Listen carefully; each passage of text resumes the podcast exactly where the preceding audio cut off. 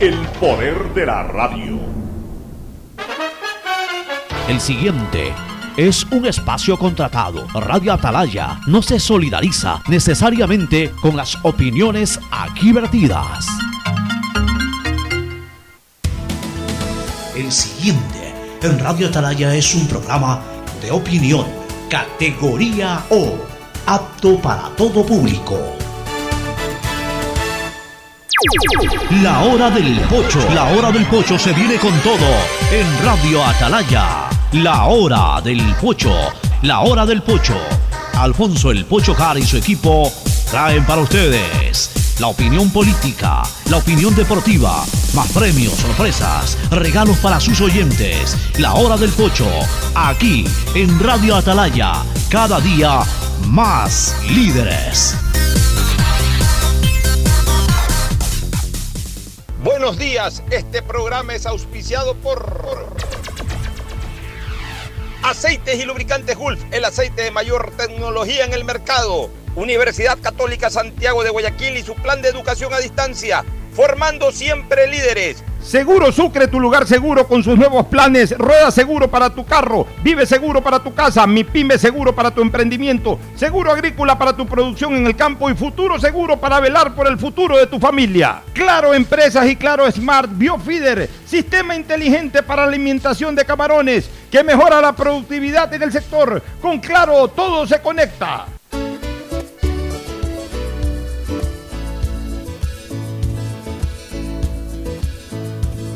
680 Sistema de Emisoras Atalaya. En su año 77, Atalaya, Guayaquil y el Ecuador una sola cosa son. Por eso llegamos a la razón y al corazón de la población. Cada día más líderes. Una potencia en radio y un hombre que ha hecho historia, pero que todos los días hace presente y proyecta futuro en el Dial de los Ecuatorianos.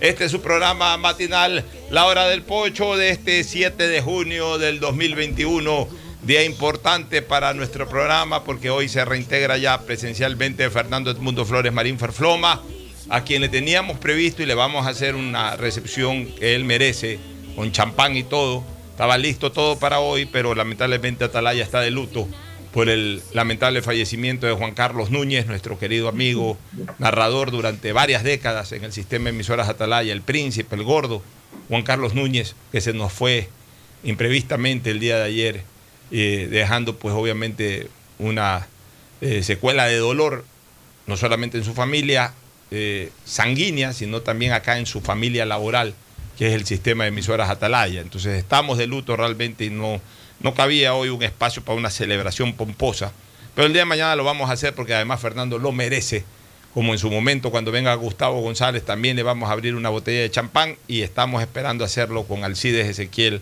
Montilla García Alcidito. Pues ya está acá Fernando Mundo Flores Marín Ferfloma presencialmente. Está Gustavo González Cabal a través del Zoom.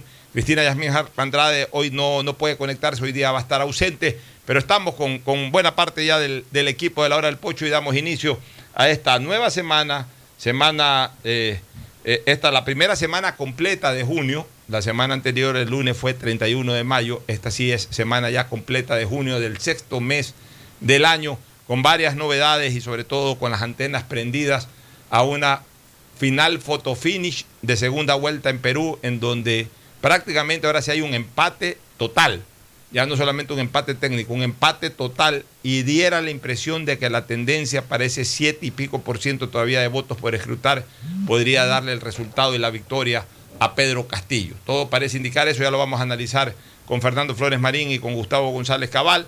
Vamos también a analizar y a comentar otros temas, temas de seguridad ciudadana. Lo que está pasando sigue siendo eh, intolerable realmente para nosotros. Todo eso y mucho más lo vamos a comentar de inmediato. Pero primero el saludo ya presencial de Fernando Edmundo Flores Marín Fer Floma, que pasa a saludar al país. Le pedimos disculpas porque por esta situación que ya he explicado, hoy no le hacemos esa eh, bienvenida pomposa. El día de mañana sí. Fernando Edmundo Flores Marín Fer Floma saluda al país. Fernando, buenos días. Buenos días con todos, buenos días Pocho, buenos días Gustavo. Eh, bueno, de regreso, acostumbrarme nuevamente a este trajín de venir, de estar acá y todo, ya me había acostumbrado un poco a, la comodidad de, estar en mi hogar terminando cosas y, hasta el momento del programa. Ahora hay que cambiar un poquito la, rutina y los horarios, pero, pero siempre es un placer estar nuevamente en las cabinas de Atalaya. Me uno al pesar que embarga a la familia por, por el fallecimiento de Juan Carlos Núñez. Yo no tuve la oportunidad de conocerlo alguna vez por aquí, pero no tenía una amistad con, con él, pero conocía de su trayectoria profesional y, y sé que el sentimiento de dolor que, que embarga la radio es, es muy, muy fuerte. Así que me solidarizo con eso. Y estaba viendo esta belleza de pelota de fútbol, oye. Mira tú. Sí, No la había, no la había visto antes. En todo caso, démosle paso a Gustavo para su saludo. Ya, exactamente. Gustavo González Cabal, el cabalmente peligroso. Gustavo, buenos días. Buenos días, Fernando. Buenos días, Alfonso. Buenos días, distinguida audiencia del sistema de emisoras Atalaya. Me uno a la nota de pesar expresada por ustedes. Eh, lamento mucho la partida temprana de un narrador deportivo de tanta valía y sobre todo tan querido por todos los que hacen la familia del sistema de emisoras Atalaya. Bueno, sí, es una verdadera pena, como, como ya lo hemos señalado. Pero mañana eh, está la promesa, porque para nosotros es realmente importantísimo el eh, tener aquí a Fernando Flores Marín Ferfloma como en su momento a todos los compañeros. Lo que dice Fernando es verdad, uno se acostumbra a cierta comodidad, pero, pero más allá de- de- de- del hecho de venir a trabajar, también ya es importante retomar esa costumbre de, de vivir la vida. Uno, no puede vivir metido en la casa, encerrado en la casa. ¿no? Las comodidades, por supuesto, no las recibe en su domicilio, pero también hay que vivir, hay que salir, hay que integrarse a la sociedad, sobre todo las personas que ya han recibido su- sus dos vacunas. Eh, deben de seguir cuidándose pensando en los demás, a sabiendas de que asimismo ya los efectos del COVID prácticamente se reducen a cero. Entonces eso le da tranquilidad, pero no le da irresponsabilidad a la persona. Le da tranquilidad porque sabe que ya no está en riesgo su vida, pero debe de mantenerse la responsabilidad hasta que todo el mundo se vacune, porque igual el que ya está vacunado en un momento determinado puede convertirse en portador y, y- y- y transmitirle el virus a una persona no, no, no vacunada. En el caso de Fernando ya está vacunada, está vacunado él, está vacunado su señora, pero él, él mantiene la, toda la cautela y toda la responsabilidad del caso eh, en cuanto a asumir las medidas de bioseguridad, pero al mismo tiempo ya también comienzas a acostumbrarte a, a- a- a- una vida que la tuviste siempre, o que la hemos tenido siempre y que de a poco hay que irla retomando. Oye, Pocho, pero yo estaba pensando en lo de la botella de champán. A ver. Una vez que se reintegre Gustavo González, y una vez que se reintegre Alcidito, lo que tienes que abrir es una caña manavita. Una caña manavita, claro. pues. Todos somos manavitas y tú tienes ascendencia manavita. Por que- supuesto, yo, yo no, no tengo problema en traer la caña manavita, pero el día en que ya estemos en esta mesa todos, Gustavo, Fernando y Alcides, incluso hasta con bocaditos y todo.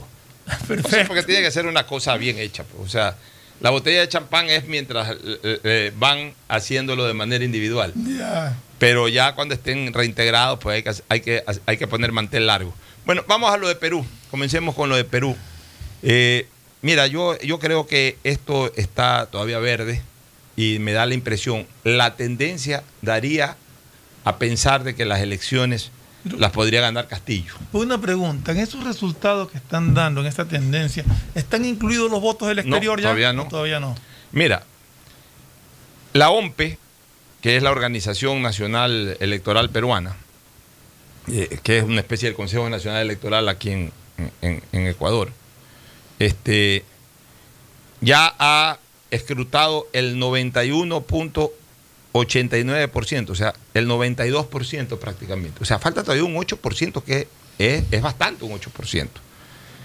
Un 8% que es bastante, pero que fuera insuficiente si la diferencia fuera apenas de, eh, si la diferencia fuera de un, un punto y medio, dos puntos. Ahí podríamos decir que aunque falte un 8%, un punto y medio, dos puntos, es muy difícil de bajar en un 8% que falta por escrutar. Pero resulta que al 91.8, o sea, prácticamente 92% de votos escrutados, Keiko Fujimori tiene el 50.050%, 0,50%, o 0,5%. No 50.5, No, cuidado. cero- 50 o sea, ya, punto ya- 05. ya tiene menos de 51%. O sea, 5 Eh, centésimas. Perdón, estoy hablando tontería. Ya tiene menos de eh, menos del 0.1%. O sea, ya tiene menos del, ya tiene menos del 50 punto, Claro. No eh, hablamos eh, de 1%. No hablamos de cinco décimas, sino de cinco centésimas. Claro, o sea, ya, ya estamos hablando, porque ayer a ella la cerraron en 50.3%. Correcto. Ya. O sea, ya en este momento tiene menos del 50.1%. Tiene 50.050%. Y Castillo, Pedro Castillo, tiene 49.95%. Es decir, Castillo tiene en este momento prácticamente el 50% ya. La diferencia, la diferencia es menos, es menos del 0.1%. Claro. O sea, estamos hablando de una diferencia minúscula al 0.1%. No, al, ce- al 1%. No, Al 0.1 no. Pues, sí. Claro. ¿Cuánto tiene Claro. Castillo? ¿Trein- ¿49? 49.95%. Ah, uno, o sea, justamente un 0.01. ¿Ah? Un 0.01. Sí, sería un 0.01, no un 0.1.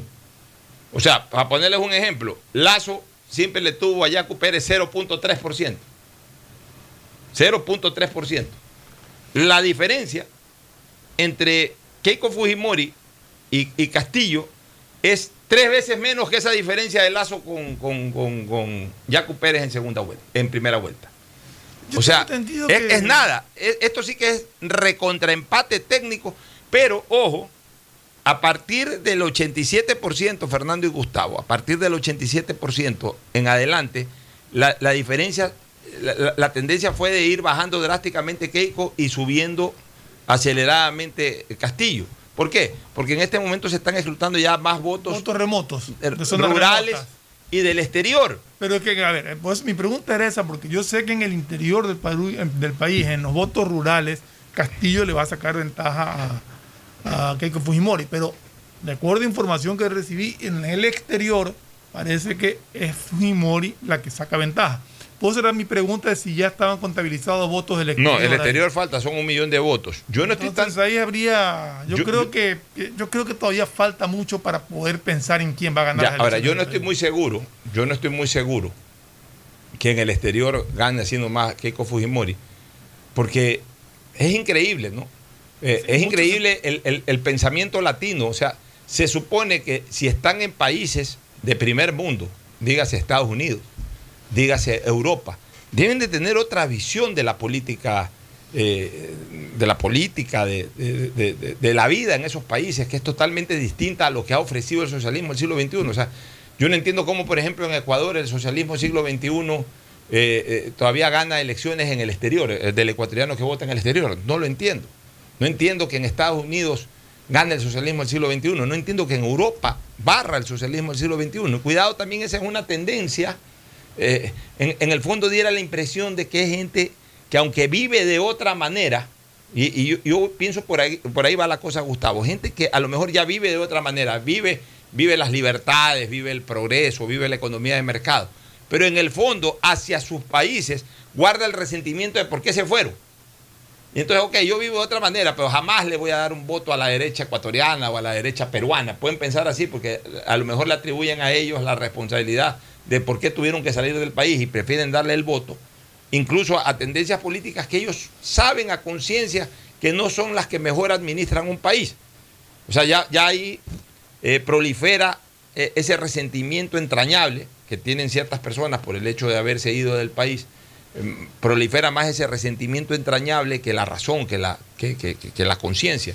Pero en todo caso hay que estar a la expectativa, Gustavo. Con esa diferencia, hoy no podemos decir a estas alturas de que ya Perú tiene presidente y, me temo de que Castillo podría estar ganando las elecciones si es que se mantiene la tendencia en esta recta final. Tu comentario, Gustavo. Totalmente de acuerdo con tu evaluación. En la evaluación psicológica de extraña de, aquellos eh, connacionales que estando viviendo eh, unas condiciones democráticas, económicas distintas, votan por el socialismo del siglo XXI. Es una buena explicación psicológica el porqué. Y respecto a lo que va a suceder y está sucediendo en la República del RIMAC, eh, yo también temo que en el voto profundo del Perú rural, del Perú norteño, tengamos que sentir que Castillo va a sacar una ventaja importante y va a rebasar, o ya, ya rebasó, eh, los pocos votos que, lo, que la diferenciaban, que lo diferenciaban con Keiko Fujimori. Eh, yo creo que es muy probable que Castillo sea el próximo presidente del Perú. Sobre este tema, Fernando y Gustavo, yo quiero hacer un análisis político, indistintamente del resultado. Creo que Castillo se complicó. Eh, el que se complica es Castillo, no Keiko. Castillo tenía para llevársela facilito.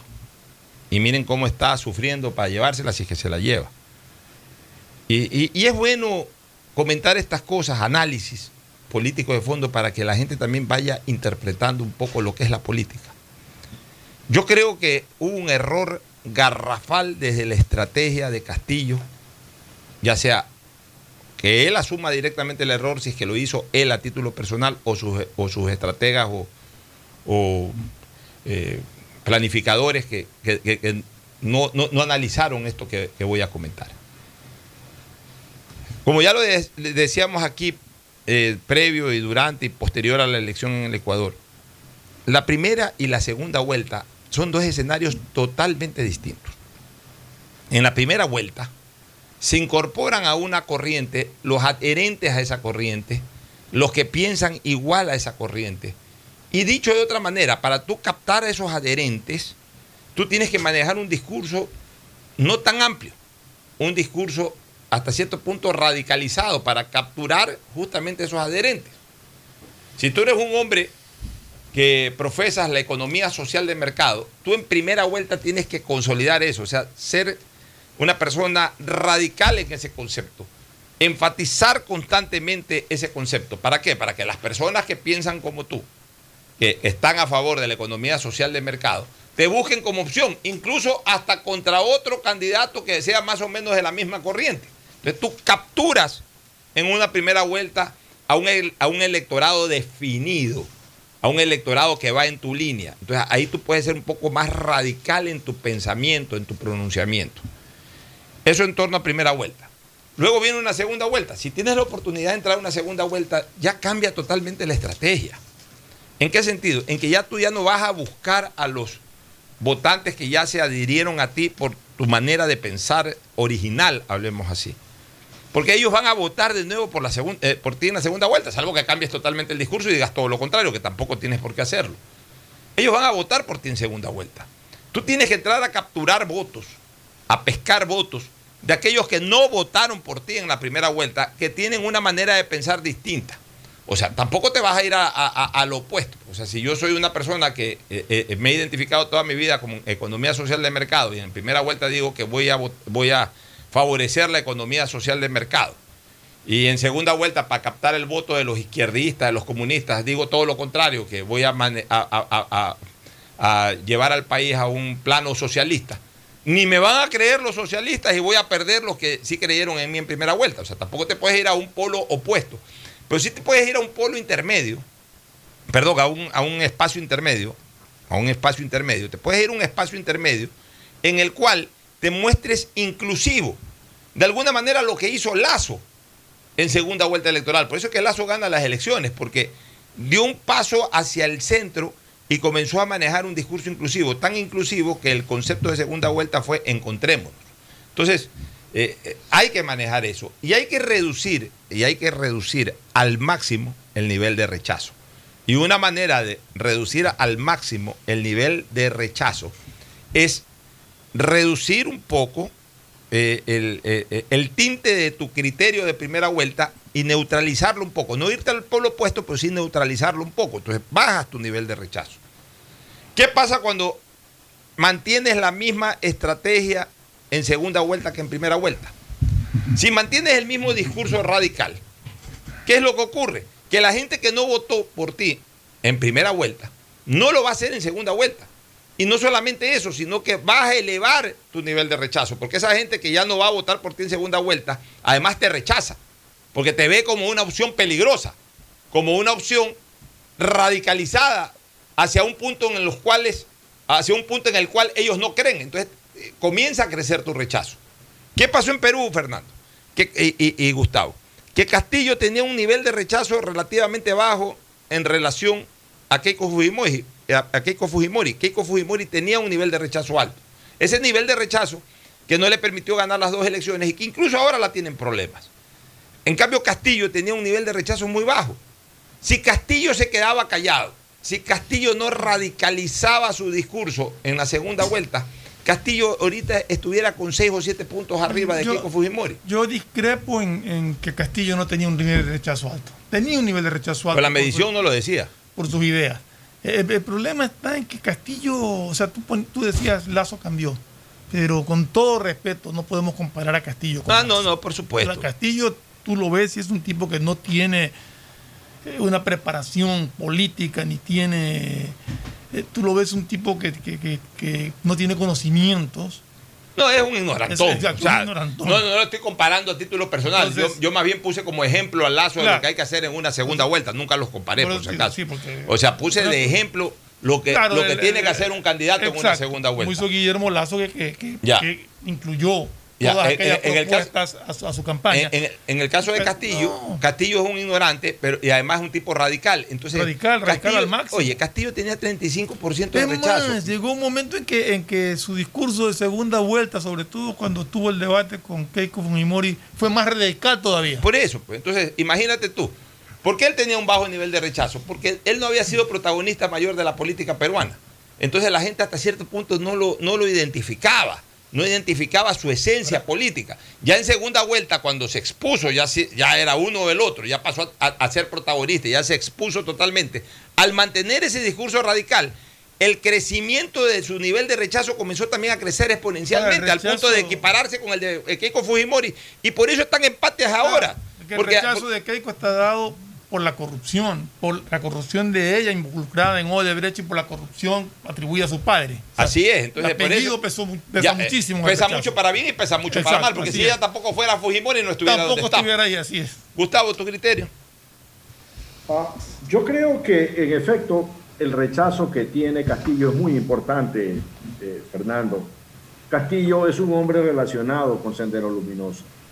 Y aunque muchos jóvenes del Perú no recuerden lo que fue Sendero Luminoso, eh, hay gente que sí lo, cono- sí lo vivió. Vivieron las terribles, eh, demenciales noches y días en que Sendero Luminoso y su, presidente, su líder, el presidente Gonzalo, aterrorizaron, asesinaron y se hicieron dueños de una buena parte del Perú. El Perú no fue capaz de controlar este fenómeno maoísta, radical, mariateguista, y fue necesario la llegada de un, eh, de un candidato presidencial que no significaba absolutamente nada para el Perú de esa época. Un, un hombre del que inclusive se discutía mucho dónde había nacido un ingeniero agrícola que empezó a recorrer el Perú a bordo de un tractor. Se llamaba Alberto Fujimori y ganó las elecciones. Y enfrentó el fenómeno del terrorismo con una rigurosidad eh, muy clara. Y terminó con el presidente Gonzalo en la cárcel, en la cárcel naval de San Marcos, en la base naval de Callao. Y allí mismo llegó Fujimori precisamente por excesos y viol- y violentar los derechos humanos y otra serie de delitos. Eh, en estos momentos lo que más recuerdan los peruanos es eso. Se- Se cortó la comunicación con Gustavo, ¿no? No me digas que se le fue la luz otra vez. Espero que no se le haya ido la luz, porque ya, ya, ya sería reiterativo este tema. Pero bueno, en todo caso, las cosas están así. Estamos tratando de actualizar información de Perú. Eh, eh, mira, me durante- gustaría conseguir información de México, porque en México tengo entendido que el partido de, de López Obrador ya está siendo derrotado en estas elecciones seccionales que fueron marcadas por muchísima violencia. Realmente lo de México eh, da, da- da para Me- pensar México, mucho, es, la México es el Colombia de los México. 80. Pues acuérdate que en el, en en Colombia de los 80, impresionante. en las elecciones para Asesinaron a Galán. 1989, mataron tres candidatos presidenciales. Tres. Sí. Mataron a Galán, mataron al de izquierda y Galán. mataron a otro. O sea, tres candidatos eh, presidenciales murieron. O sea que, y en México está pasando ver, lo mismo. está hablando y es lo que- no queremos que pase en el Ecuador, ¿no? Nos dice que el oficialismo en México ganó. Déjame, déjame verificar, porque estaba viendo noticias y estaban todas cruzadas. Oye, ahora, quiero analizar las elecciones de Perú en razón de Ecuador y más aún en el caso en que gane Castillo. Sería una buena noticia para el correísmo definitivamente la victoria de Castillo, porque por la proximidad con Ecuador, hasta no te extrañes de que el correísmo alquile una casa en Tumbe. Ah, sí, sí, gana Castillo. Si gana Castillo, así como entran y salen de México, así como entran y salen de Venezuela, así como entran y salen de Argentina, entrarían y salieran de, de Perú. Obviamente ya cuando, cuando también eh, se facilite nuevamente la- el tránsito fronterizo por Huaquillas y, Aguas Verdes. Eh, Para el correísmo sería un escenario ideal porque el señor Correa podría venir eh, a fincarse en Tumbes cada cierto tiempo y, desde Tumbes coordinar la política correísta, obviamente, en nuestro país, con idas y venidas fáciles, hasta en vehículos, por parte de, sus- de sus huestes. Entonces, eh, el correísmo está apostando mucho, porque es una manera de tener lo más cerca posible a su líder. Imagínate tenerlo en Tumbes, al señor Correa, entonces ahí el correísmo eh, simple y llanamente tendrán que eh, ocupar tres o cuatro horas en un carro para visitarlo, cosa que lo pueden hacer eh, constantemente. Que corremos el riesgo de. Ahí está Gustavo nuevamente. Corremos el riesgo de, de convertirnos en una isla dentro de. rodeada en, en Latinoamérica. Si es que en Colombia también triunfa un. La izquierda, ¿no? Bueno, Radical, pero, la pero- izquierda radical, ya, refiero, pero ¿no? esa isla fue, esa- desde el punto de vista político, esa isla fue justamente el actual presidente chileno Piñera Sí, y le fue sí. bien en, en- en su primer mandato, mucho mejor que en su segundo mandato. Y esa isla en algún momento también fue Álvaro Uribe. No, no, no, que a mí lo que me preocupa no, no es, no, no lo veo desde el punto de vista de, de- del manejo en sí del país, sino de la violencia que se puede generar. Sí, por un lado, Eso pero, esperemos ahí que el gobierno ecuatoriano sepa manejar las cosas, si fuera esa la situación y si fuera ese el escenario geopolítico, pues también yo le veo las ventajas. No, ventajas muchas. O sea, el momento que gane Castillo, yo no deseo eso para Perú, dicho sea de paso. Y ayer he estado y sigo alentando la posibilidad de que gane Keiko Fujimori. Ojo con una cosa, ninguno de los dos va a ser buen presidente. Ni Keiko, Ahí, ahí sí es el, Ni- el- ni- el- ni- ni- el- ahí el es- menos malo, el menos ¿Qué- peor. ¿De qué dicen. quieres morirte? ¿De sida o de cáncer? ¿De qué quieres morirte? Como desgraciadamente tuvieron que tomar la decisión, que para mí es lo más espeluznante en cuanto a decisión que puede haber tenido un ser humano, en el famoso 9-11 del año 2001. Mm. En Estados Unidos, la gente de World Trade Center, que estaba en el piso 70, en el piso 80, decide o te mueres quemado o te, Te tiras, a- o te tiras al abismo. O sea, te- terrible decisión, ¿no? Este, bueno, más o menos así es la decisión que ha tenido que tomar el pueblo peruano, porque Keiko Fujimori no es para mí una persona preparada para gobernar un país, pero por lo menos ahí, ahí no vas a votar por el mejor, ahí votas por el que menos daño hace. y en ese sentido, mucho menos daño para el Perú le va a hacer Keiko Fujimori que Castillo. Pero si llega a ganar Castillo, que parece que esa fuera la tendencia, bueno, eh, desgraciadamente para Perú, pero Ecuador tendrá que aprovechar esa oportunidad, porque como tú dices, se puede convertir en una especie de isla, pero una isla para captar justamente inversión extranjera, apoyo internacional, para ser visto nuevamente por los grandes eh, centros financieros internacionales de, de- de- de Occidente, especialmente de acá de, América, Estados Unidos, Canadá, de, Europa, los principales países europeos. Ver en Ecuador la posibilidad de continuar con, eh, el intercambio con el intercambio comercial a través de un país en donde se han recuperado las libertades o se están recuperando las libertades como Ecuador y no mantenerlas en estados en donde se van a perder esas libertades, como eso va a ocurrir en Perú si es que gana Castillo y peor aún si es que eh, se pierde esa línea en Colombia. ¿no? Entonces, bajo esas consideraciones, pues bueno, el mal tiempo eh, eh, de los vecinos, buena cara de nosotros. O sea, no queremos, no queremos que a ellos les vaya mal, pero si ellos mismos se quieren ahorcar con su propia soga, pues tenemos que aprovechar nosotros, como aprovecharon de nosotros aquellos. Porque también en el tiempo en que, en, en- en que Ecuador vivió este aislamiento internacional, Perú lo aprovechó, Colombia lo aprovechó, incrementaron enormemente su inversión extranjera, progresaron como países. Nosotros más bien nos estancamos como países. como país, nos estancamos como país. Entonces, bajo esas consideraciones, cada quien tiene que aprovechar su cuarto de hora. Y si Perú elige mal, es problema de los peruanos. Ojalá haya elegido bien, ojalá termine ganando Keiko Fujimori.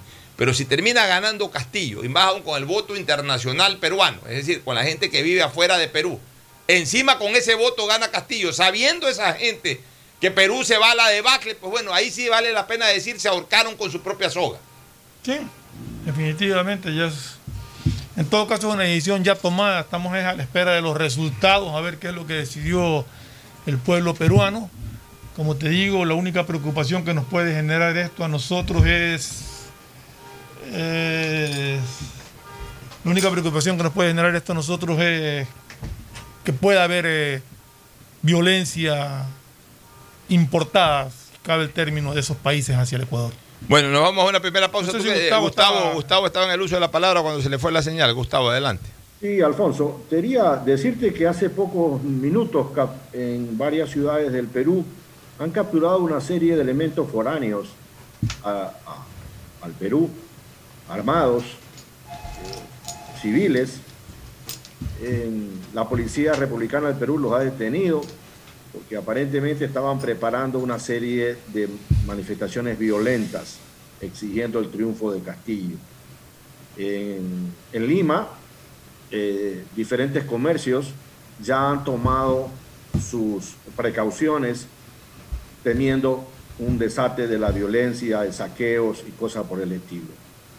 Eh, yo no estoy muy seguro de que el Ecuador de hoy sea pues un paraíso atractivo para eh, capitales extranjeros. Mientras no deroguemos el impuesto a la salida de capitales, que es un impuesto al ingreso, mientras no hagamos un par de reformas que esperamos todos confiados que el gobierno lo, lo va a hacer, no van a venir esos capitales. En tanto, me quedo con la preocupación de Fernando Flores. Ya la había expresado yo en un reportaje que hizo el diario El Universo el Ecuador va a ser la bisagra, la antorcha de libertades que le va a quedar al hemisferio sur. Y pues vamos a sufrir el amago claro de la internacional del socialismo del siglo XXI, tratando de torpedear, tratando de, eh, de ralentizar, tratando de crear problemas, en definitiva, al cuerpo social de la República. En eso tenemos que estar claros. Y las Fuerzas Armadas y la Policía Nacional y todos los ecuatorianos tenemos que estar atentos a esto, porque eso es lo que se nos va a venir en caso gane Castillo y en caso caiga Colombia en manos de Gustavo Petro. Oye, a ver, ya para irnos a la pausa, ya se ha ejecutado o procesado, mejor dicho, el 93.6%. 93.6%. O sea, faltarían 6.4% de ejecutarse. Keiko mantiene el primer lugar con el 50.014%. Bajó más. ¿Ah? 50.014%. En 50.05. Ahora está en 50.01. En 50.01 y, y, y, y, ese 01 ya 14, o sea, ya, ya, no, ya no es 015 es para arriba, 014 es para abajo. Ya, y este señor Castillo, Pedro Castillo, está en el 49.98%, 98.6%, o sea, ya está prácticamente en el 49.99%. A dos centésimas. A nada. En número de votos, vamos a los números de votos, porque aquí sí ya vale la pena decir, esto se define voto a voto. Keiko tiene 8 millones 358 mil 888, todo en 8 prácticamente.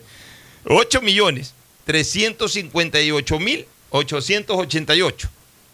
Mientras que eh, este señor eh, eh, Castillo tiene 8 millones 354 mil 217. Entonces, anótate por ahí. A ver, la una es 8 millones 358. El, el otro es 8 millones 354, o sea, 4 mil votos. Eso es empate. O sea, incluso la tendencia daría a pensar de que gana Castillo, pero cuando faltan todavía miles, eh, eh, falta todavía 6% de la votación. Estamos hablando de que faltan casi 500 mil votos todavía, por escrutar, que la diferencia sea de 4 mil votos, eso no es nada. Eh, Ese es un empate de verdad, ya, ya ni siquiera estamos hablando de empate técnico. En Estamos fin. hablando Los de un votos que empate. faltan son de las áreas extrañas a la metrópoli, Y- de y- las áreas aledañas a la metrópoli, donde Castillo es duro. Y también los votos del fuerte. exterior, tengo entendido que Los votos del faltan. exterior, que son casi un millón de votos. Ya debe de haberse computado ahí varios, varias, varias eh, miles o no sé si centenares de miles de votos del exterior. O sea, no creo que todos los votos del exterior falten. Aunque esos para ser escrutados, este, Fernando, tienen que llegar del exterior. Tienen que llegar del exterior. O sea, seguramente recién están llegando. Estamos hablando de ahí un millón de votos. Misma cosa está pasando en México en estos mismos momentos. En México, Alfonso. sí. En, en México el partido de, de López Obrador, que tenía, tenía siete gobernadoras, eh, gobernaturas estatales, ahora pasó a 14. Sin contar, eh, sin contar San Luis de Potosí, que está peleándose, pero tiene 14, ya tiene, se duplicó el número de gobernaturas y, ganó mayoría en la Cámara de Diputados. Es decir, eh, Mala tos, mala tos siento para la campaña de Keiko Fujimori, eh, lo que se está dando hasta el momento. Y en este momento yo me atrevería a decir de que no hay ganador, o sea, no es solamente que no hay ganador, no hay quien esté punteando. Para mí en este momento no hay quien esté punteando la, elección. Para mí están exactamente igual. Cuando una elección presidencial está a una diferencia de 4 mil votos y faltan cerca de un millón de votos, ¿qué podemos decir que va ganando qué? Ya, ya no va ganando nadie. Están ahí, están iguales. no, y ahí lo que Puede que cambiar en, haber, en- en una hora y media, puede cambiar el resultado. Hay un papel importantísimo de la fuerza pública y del ejército peruano para controlar y mantener orden, porque una diferencia tan apretada con la que, con la que va a terminar esta elección, pues va a causar posiblemente reacciones violentas de quien se de quien se sienta perjudicado, del perdedor. Y yo creo que tiene una labor muy fuerte la, la policía y el ejército para controlar. Bueno, vámonos a una pausa, retornamos con temas de seguridad ciudadana. Ya volvemos. El siguiente es un espacio publicitario apto para todo público.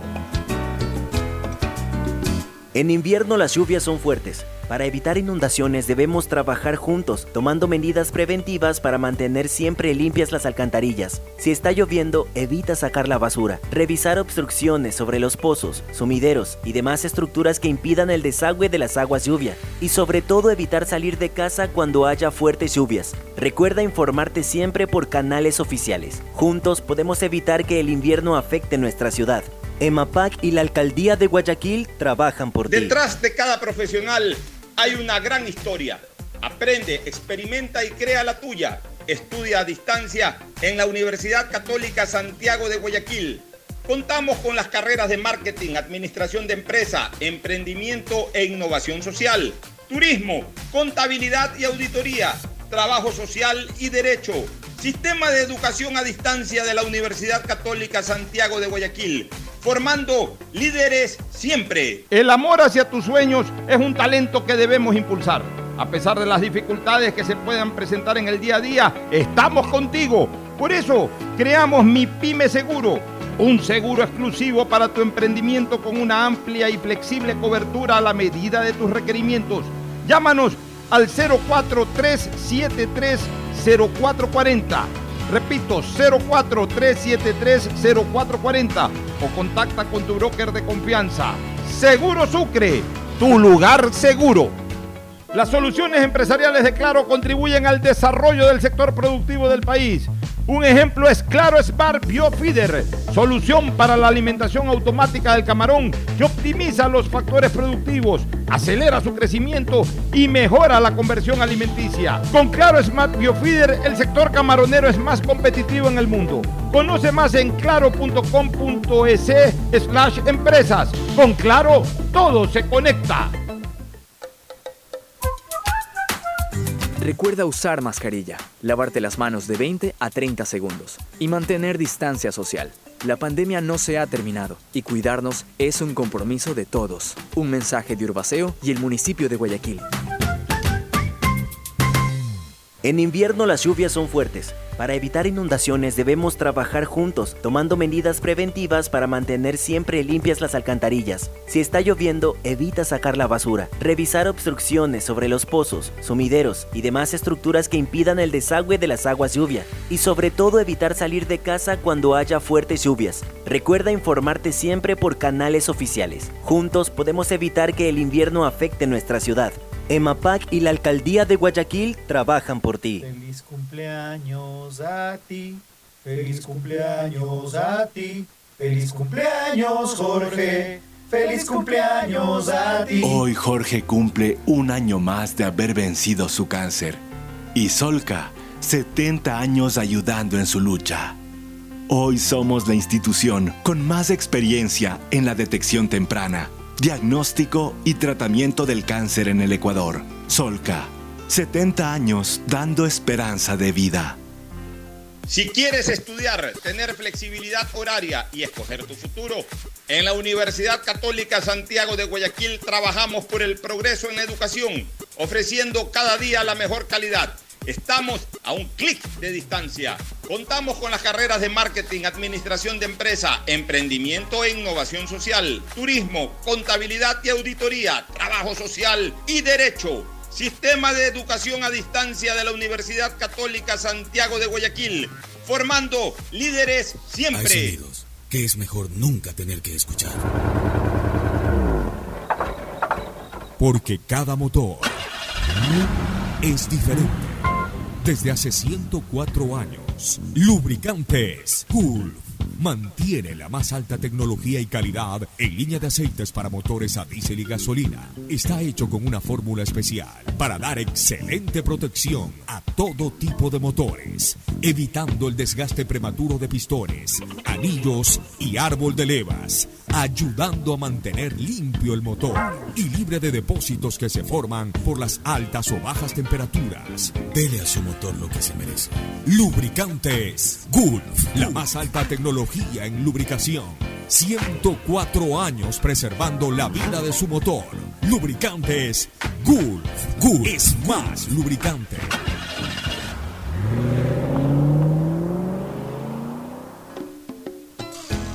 Fin del espacio publicitario. Usted está escuchando un programa de opinión, categoría O, apto para todo público.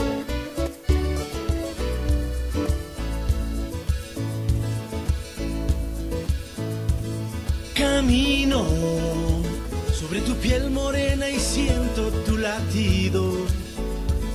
Y miro todo lo bueno que los dos hemos vivido. Bueno, retornamos, eh, Gustavo y Fernando. Eh, dos temas, eh, o un tema que verdaderamente ya me, causa una intolerancia, que es el tema de la seguridad ciudadana, y otro, el tema de la energía eléctrica. Ayer estuve participando en un programa matinal, concretamente Vera a su manera, con mi buen amigo Carlos Vera, que eh, nuevamente es el rey de las pantallas, Carlitos Vera, ahí en Canal 10 tiene sus programas diarios y dominicales. Él tiene mucha calidad para ese tipo de cosas. Bueno, me, me permitió participar en un programa, me hizo el honor de invitarme eh, a, su programa el día de ayer y ahí tuve, dejé en claro algunas ideas sobre este tema de las tarifas eléctricas. Pero antes quiero tratar el tema de la inseguridad ciudadana. La inseguridad ciudadana que tiene varias vertientes, este Fernando. Esta actitud tumultuosa, eh, grotesca, como la, eh, como la que vimos, pandillera, como la que vimos lamentablemente a través de un video que circuló y que se produjo en la madrugada de viernes hacia sábado, me parece, en Puerto Santana, es un tema realmente inconcebible, condenable al máximo. Un grupo de gente de clase social media, más allá de que pudieran tener eh, dinero los familiares o alguno de ellos mismos, la clase social no es lo mismo que la clase socioeconómica. Esa es gente de clase social media. O sea, que no frecuentan los niveles sociales altos. Pueden tener plata, pero no frecuentan los niveles sociales altos. Se los veía que eran gente de clase media. Que a lo mejor se creen que porque tienen plata pueden hacer lo que hicieron el día viernes y están totalmente equivocados. Eh, borrachos, drogados seguramente en algunos casos, se pusieron a discutir y, ese, y esa fue una merienda de negros, como se dice vulgarmente o popularmente. Se dieron de golpe todos, metidas unas muchachas ahí que, que a ver si ya los padres de familia toman conciencia de esto y cogen a estas muchachas y, y- comienzan a controlar con qué tipo de gente están saliendo, por Dios. eh, una trifulca terrible. A, un, a uno de estos muchachos le dieron patada en el piso, se pegaron todos contra todos, porque ahí yo no vi que al final de cuentas fue una pelea de uno contra el otro y que de repente se metieron a separar. nada. Ahí el, el que defendía al uno después a ese mismo le pegaba. O sea, una cosa inentendible desde el punto de vista de la concepción de esa pelea. Pero lo que a mí más me preocupó, Fernando y, Gustavo, porque esto al final de cuentas ha habido en, en el pasado, en el presente, y, y tienen que ser reprimidos con todo el rigor de la ley. Lo que más me preocupó es la falta absoluta de custodia en un sector absolutamente turístico como es eh, Puerto Santana. Yo diría, hoy en día, el punto turístico más importante de Guayaquil, de Guayaquil. Ya en las noches y en las madrugadas creo que buena parte del turismo guayaquileño se concentra en Puerto Santana. La gente sale por la belleza de- del sector, de los lindos edificios, cualquier cantidad de restaurantes, el malecón ese peatonal que es maravilloso, uno pasa caminando al pie del río Guayas. O sea, es lindo, es, como yo le he llamado, es prácticamente el, el- el- el nuevo Brickell de la ciudad de Guayaquil, ese Puerto Santana. Que ahí se haya producido eso a las 2 de la mañana, 1 de la madrugada, no sé a qué hora exactamente. Porque se haya producido eso y que no haya habido ni custodia privada, ni guardianía policial, eh, me parece inconcebible. Hoy día yo conversé con el gobernador de la provincia, con mi buen amigo Vicente Tallano, que siempre nos, nos escuchaba cuando no era gobernador, ahora va a estar muy ocupado y posiblemente ya no gocemos con frecuencia de esa sintonía. Pero hablé con Vicente y Vicente también se, se preocupó y dice que a primera hora del día siguiente llamó al 911 a preguntar qué pasó. O sea, ¿qué pasó? ¿Por qué no hubo una reacción inmediata? Eh, ¿Dónde se quedaron las señales de video, eh, eh, eh, digamos, captando esa situación? ¿Y, y dónde estuvo la reacción? ¿Por qué no hubo la reacción inmediata? ¿Dónde quedó? ¿Dónde estuvo esa reacción inmediata de, de la policía que no se dio? O sea, el gobernador está muy preocupado por ese tema, pero, pero si el gobernador está preocupado con mayor razón nosotros los ciudadanos, o sea, si en un sitio turístico, en un sitio en donde hay mucha gente, que también es un sitio residencial, porque ahí hay edificios en donde la gente vive, por ende debe haber guardias en los- eh, al pie de los edificios.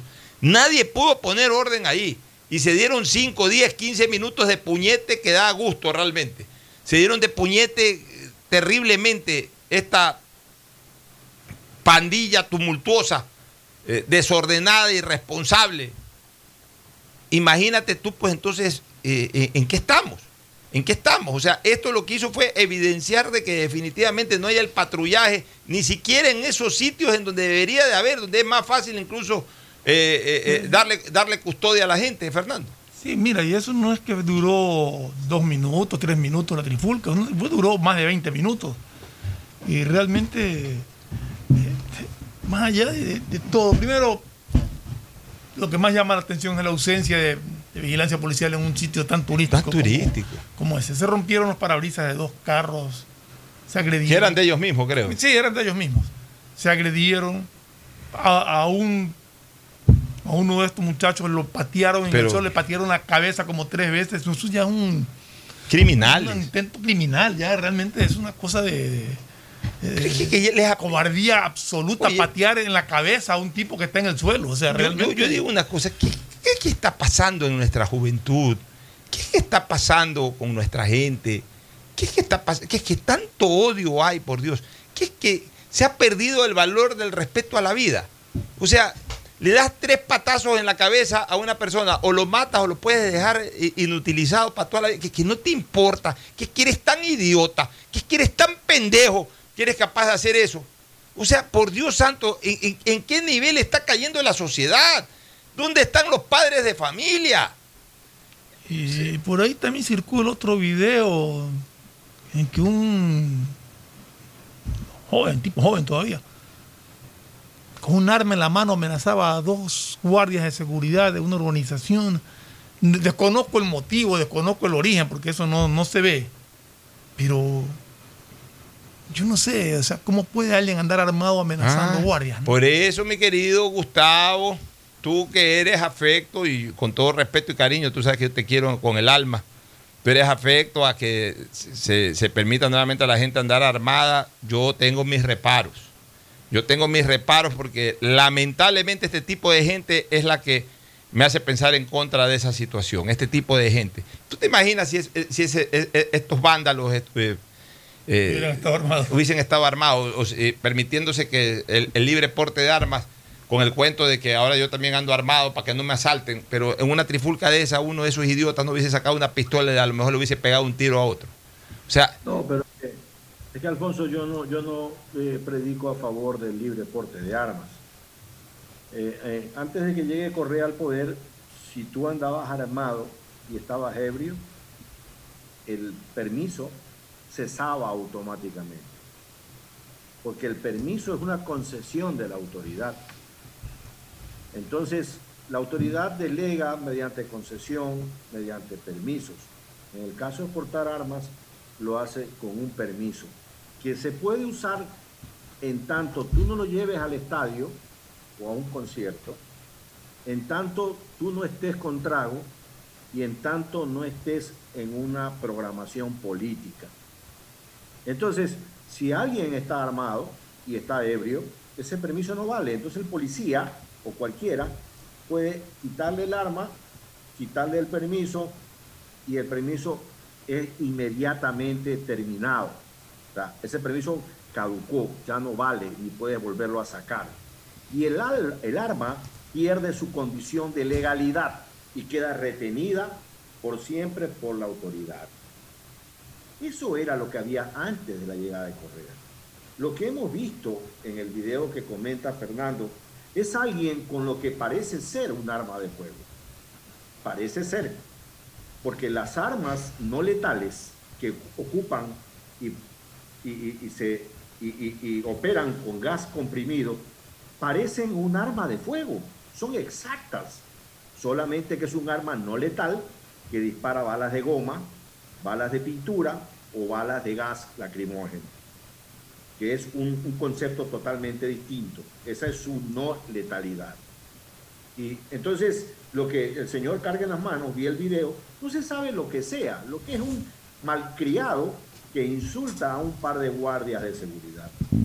El video que tú has comentado de la lucha de Cachacachán, ¿se acuerdan? Hace cuando nosotros éramos unos pibes que había luchas de Cachacachán en uno de los coliseos y había luchadores ecuatorianos y luchadores extranjeros que venía, venía Cavernario Galindo, venía Tonina Jackson, venía El Santo, en fin, esta era una lucha de Cachacachán eh, sin relevos, es decir, que eran todos contra todos.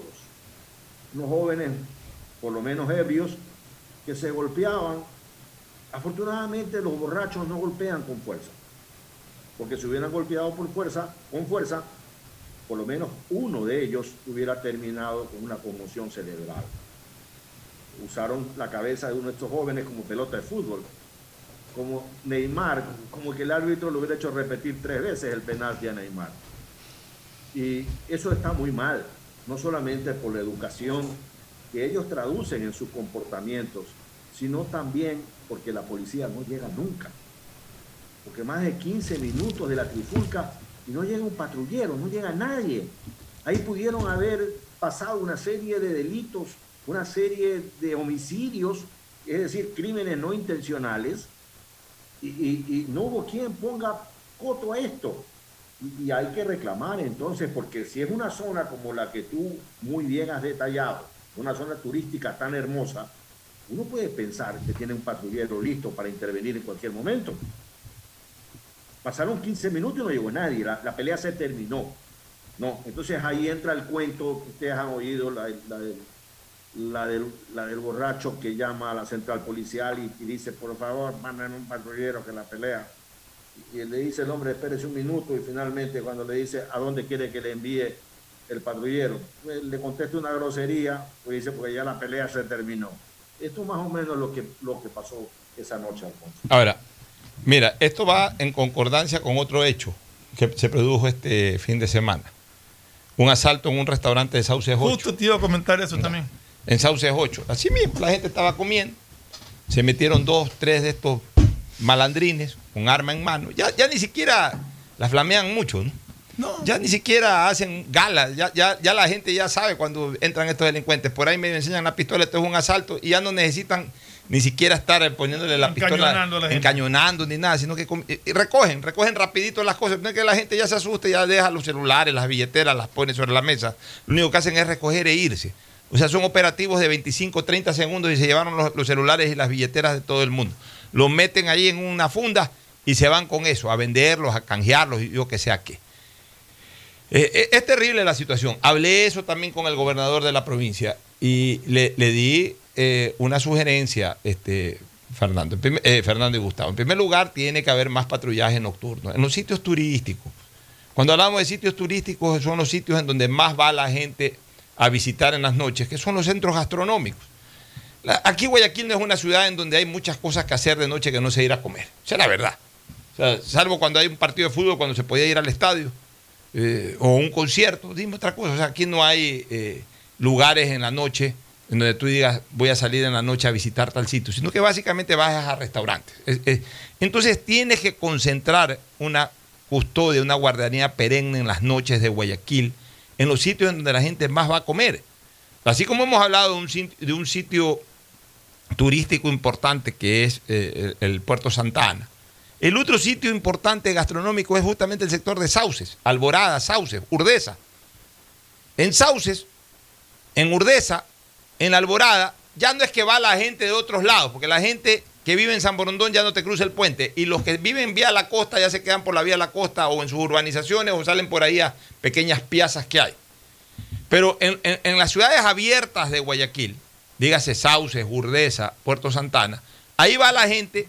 A Puerto Santana puede ir gente de otros lados, pero en Urdesa va básicamente la gente que vive en Urdesa. Y en los sectores de Sauces y Alborada, va la gente que vive en Sauces o en la Alborada, que salen a comer a un cangrejal, que salen a comer a una parrillada, que salen a comer a un, a, un lugar de marisco o a un comedor, a un restaurante cualquiera, a comer comida típica, lo que sea en las noches. O sea, eh, esos hay bastantísimos en el sector de Sauces. Y la gente sale bastante de noche, la gente que vive por ahí mismo, que incluso se van caminando. Entonces, e- e- esos sectores hay que rodearlos de policías. Policías a pie. Hoy día me reconoció el gobernador, mira, algo que nosotros venimos proponiendo años atrás, que comience a haber un patrullaje a pie por parte de los policías. Policías a pie, que caminen por el sector.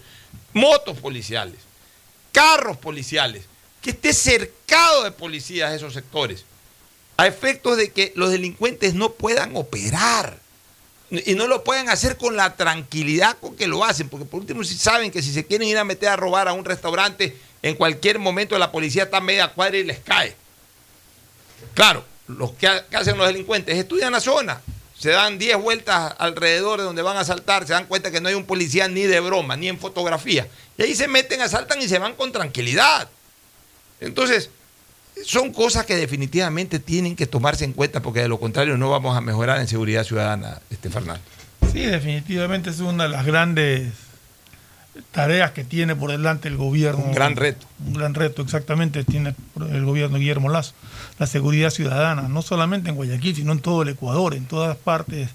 Siempre hay estos asaltos, estos robos, estos escándalos. Y ya llegar al extremo de no poder salir a cenar o a comer con tu familia porque estás expuesto a, a que entren y te asalten y te roben y no haya policía, no haya nadie que... Y ahí sí viene el, el tema de que hablaba Gustavo un poco del porte de armas, de- de- que yo creo que la ciudadanía, en, en casos como ese, sí tiene el derecho a defenderse. O sea, no puede ser que, que permanentemente estén asaltando locales, estén asaltando eh, restaurantes o locales comerciales y, y la gente tiene defensa. Y si hay un guardia de seguridad ahí, no puede hacer nada. Y la policía nunca llega. Entonces yo creo que, que ahí hay una tarea muy, muy grande que tiene que afrontar este gobierno, encontrar la mejor solución. Ahí mira Gustavo, tú que eres un hombre que has estudiado mucho el tema de seguridad, yo, yo hago una propuesta, ya la he hecho, pues la reitero. Guayaquil tiene que distritalizarse en temas de seguridad. Tienen que crearse los distritos que alcancen en el mapa urbano de la ciudad, crear distritos de 40 o 50 manzanas.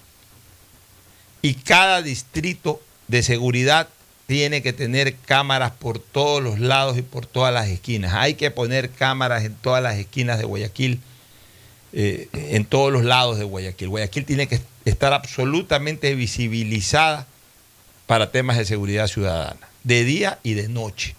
De noche tiene que cambiarse todo el alumbrado público. Guayaquil no puede ser una ciudad semioscura después de las 7 de la noche, como lo es actualmente. Y tiene que distritalizarse y tienen que crearse los mini 911 que yo llamo. Es decir, cada distrito tener un 911 en donde se concentren las cámaras de ese distrito en ese punto. Y en ese mismo punto tiene que haber fuerza policial, tiene que haber patrulleros, tiene que haber motos, tiene que haber personal operativo de la policía, para que en ese distrito de seguridad, esas 40 o 50 manzanas, asaltaron en tal esquina, inmediatamente llega la señal e inmediatamente de ahí sale el policía o los policías en moto, en carros, etcétera, y lo cercan al ladrón y lo capturan al ladrón. Es la única manera. Si la señal llega al 911 en, en el municipio o si la señal llega al 911 aquí en la vía San Borondón hasta que llega, hasta que se dan cuenta, hasta que llaman a un policía, etcétera, etcétera, etcétera. Ni siquiera pueden controlar una trifulca de 25 minutos que se produjo en Puerto Santana. Peor si es que el, el asalto o el siniestro se produce en la esquina de Lizardo García y Tírate al agua. Menor, eh, menos todavía, menos todavía. O por el puente de la A o por cualquier lado. O sea, tiene que generarse una distritalización de temas de seguridad ciudadana, Gustavo es una, es una propuesta que hago. No sé qué opinas tú. Creo que en temas de seguridad ciudadana, el gobierno nacional tiene que enfrentarse con una realidad que es muy, muy clara. Estos 14 años no se ha marchado, sino en el sentido contrario de la lógica. ¿Qué sucede? Ahora estoy en Punta Blanca. ¿Qué sucede aquí en Punta Blanca, en las playas de Punta Blanca? Aquí puede pasar cualquier cosa y pasa cualquier cosa, Alfonso. Aquí un tipo baja un carro a la playa porque le da la gana.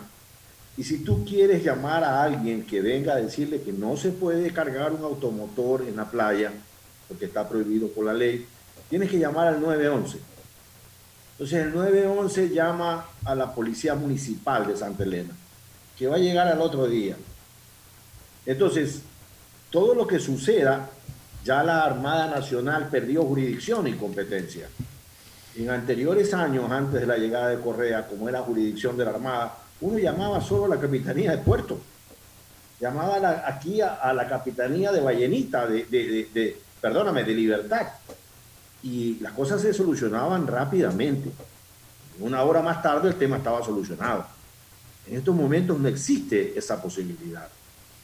Hace unos días atrás estuvo por acá caminando en, las playas el antiguo gobernador de Santa Elena, del gobierno anterior. Caminaba con policías y con soldados. Y, conversamos sobre seguridad ciudadana. Y el tipo me dice, estamos, me, me, dijo, estamos totalmente amarrados a lo que diga el 911.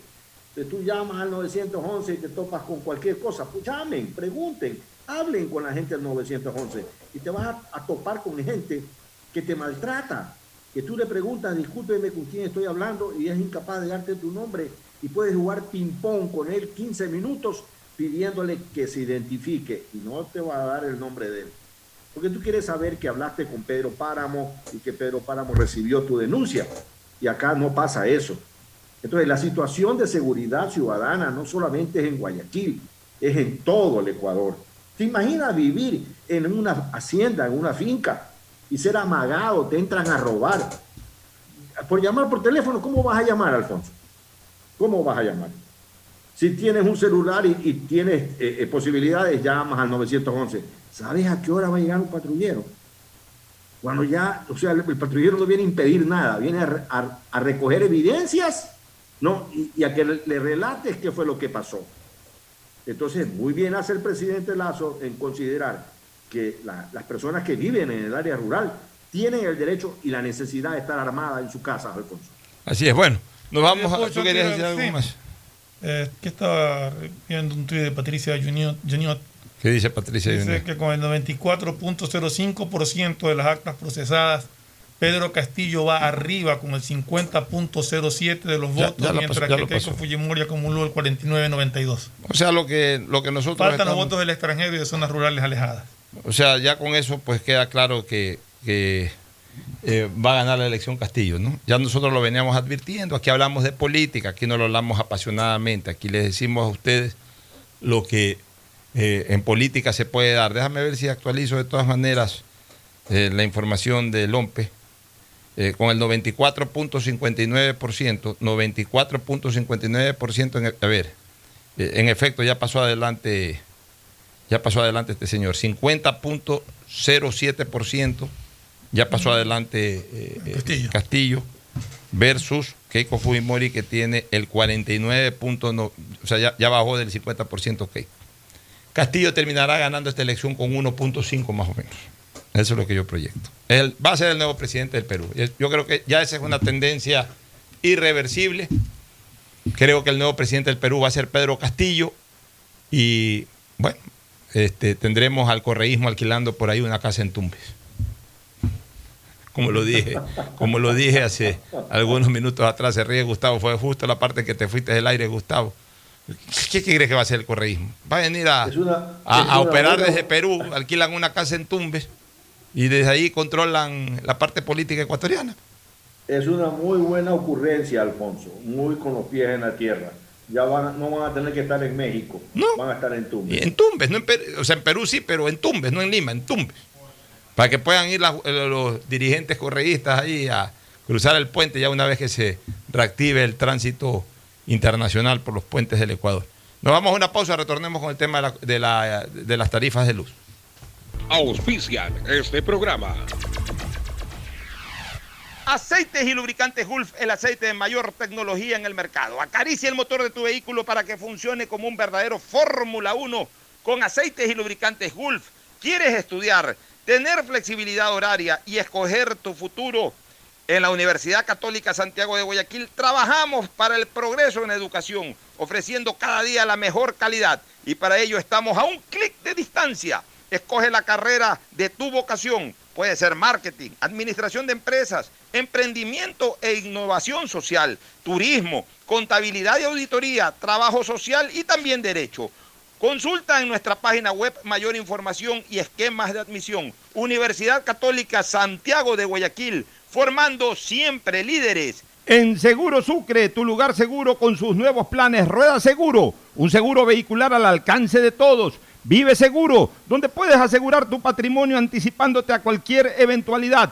Futuro Seguro, en caso de accidentes te damos cobertura y en caso de muerte amparamos a tu familia. Seguro Agrícola cuenta con una amplia cobertura en la pérdida causada por eventos climáticos y biológicos, así como Mi Pyme Seguro, un seguro exclusivo para tu emprendimiento con una amplia y flexible cobertura a la medida de tus requerimientos. Seguro Sucre, tu lugar seguro. Contáctanos al 1-800 Sucre conmigo, 782732. Las soluciones empresariales de Claro contribuyen al desarrollo del sector productivo del país. Un ejemplo es Claro Smart Biofeeder, solución para la alimentación automática del camarón que optimiza los factores productivos, acelera su crecimiento y mejora la conversión alimenticia. Con Claro Smart Biofeeder, el sector camaronero es más competitivo en el mundo. Conoce más en claro.com.es slash empresas. Con Claro, todo se conecta. Estamos en la hora del pocho.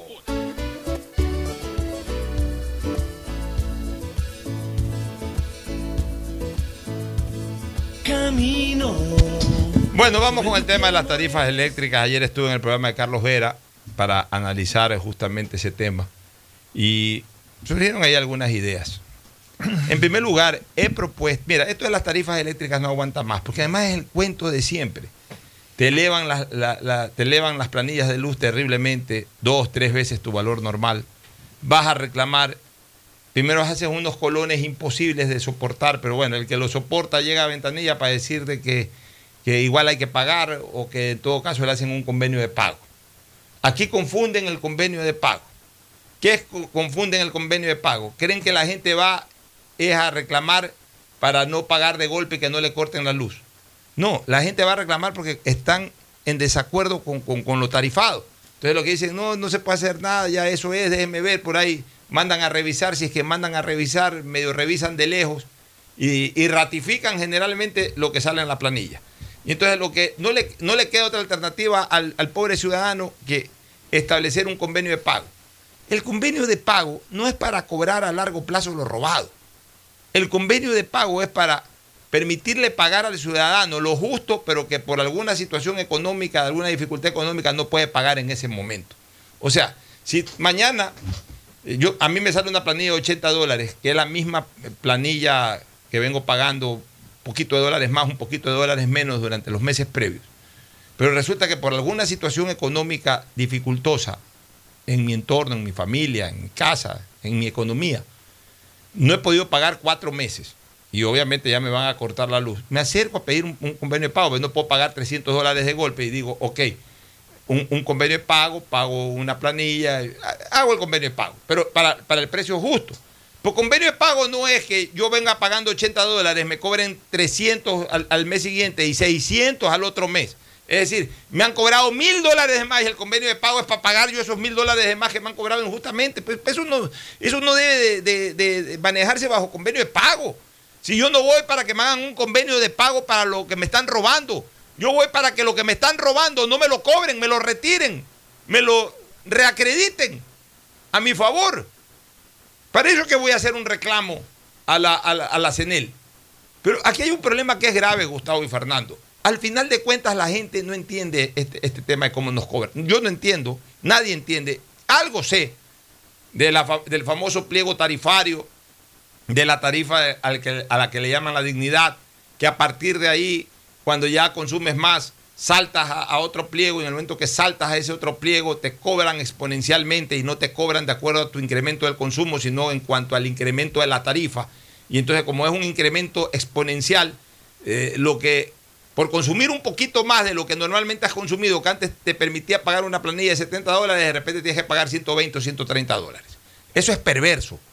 Pero eso esa fórmula que no la entiende ni Pitágoras, la han creado en este país para sacarle la plata a la gente. Entonces, ok, lo primero, Gustavo y Fernando, que queremos los ciudadanos es entender bien esto. Por eso queremos que se, yo ayer propuse que se cree una comisión de la verdad, de la verdad del cobro de las tarifas eléctricas, así como se han creado tantas comisiones de la verdad para perseguir a gente. Que esta vez, por primera vez, se cree una comisión de la verdad que beneficia a la ciudadanía convocar en esa comisión a seis, siete personas que conozcan bien de este tema, gente salida del SPOL, la propia SPOL, ¿por qué no comprometerla? Ahí hay gente que, que, entiende mucho de materia eléctrica, que entiende mucho de este tipo de cosas, para que entre ellos preparen un documento al presidente de la República y sobre todo un documento al país, explicándonos el por qué nos cobra la tarifa eléctrica tan alta la CENEL y sobre todo planteándonos la solución definitiva para que de una vez por todas esto no se vuelva a repetir. El problema es de que estamos en manos de estos lagartos que lo que hacen es que cuando hay un escándalo mayúsculo por el tema de las planillas, en ese momento cierran la trompa y no devoran más. Pero ya cuando han pasado cuatro o cinco meses vuelven a abrir la trompa de lagarto para devorar todo lo que pueden. Necesitamos una comisión de la verdad que nos explique verdaderamente qué es lo que están haciendo con nuestras planillas y cómo eliminar definitivamente esta actitud, esta fórmula regionalista, porque además este es un tipo de cobro que perjudica básicamente al ciudadano que vive en la costa, que es el que más energía eléctrica consume por el tema del refrigerador, por el tema del aire acondicionado y por otros temas más, Fernando. Sí, Pocho, pero yo creo que ahí hay algo más grave todavía que el, que el, tarifario ese ridículo de exponencial porque las personas, y no una, sino todas las personas que reclaman dicen que no han aumentado ningún consumo eléctrico, que siguen teniendo los mismos equipos, que siguen teniendo, usando al mismo tiempo la televisión y todo. Y sin embargo, sus planillas no solamente que se han duplicado, en algunos casos se han hasta triplicado. Y nadie responde. Y esto no es la primera vez que pasa. Esto ya sucedió anteriormente. Y permanentemente por esta época sucede siempre.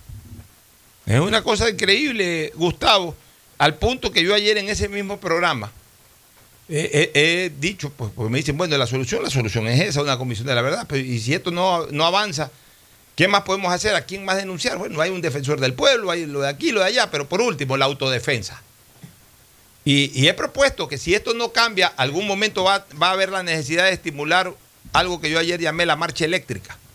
Es decir, de los ciudadanos que ya fastidiados con esta situación, perjudicados en su bolsillo, nos reunamos alrededor de la, de la CENEL, de la ex llamada empresa eléctrica, ahora ya todo se llama CENEL. Vayamos 50 mil, 60 mil, 100 mil perjudicados.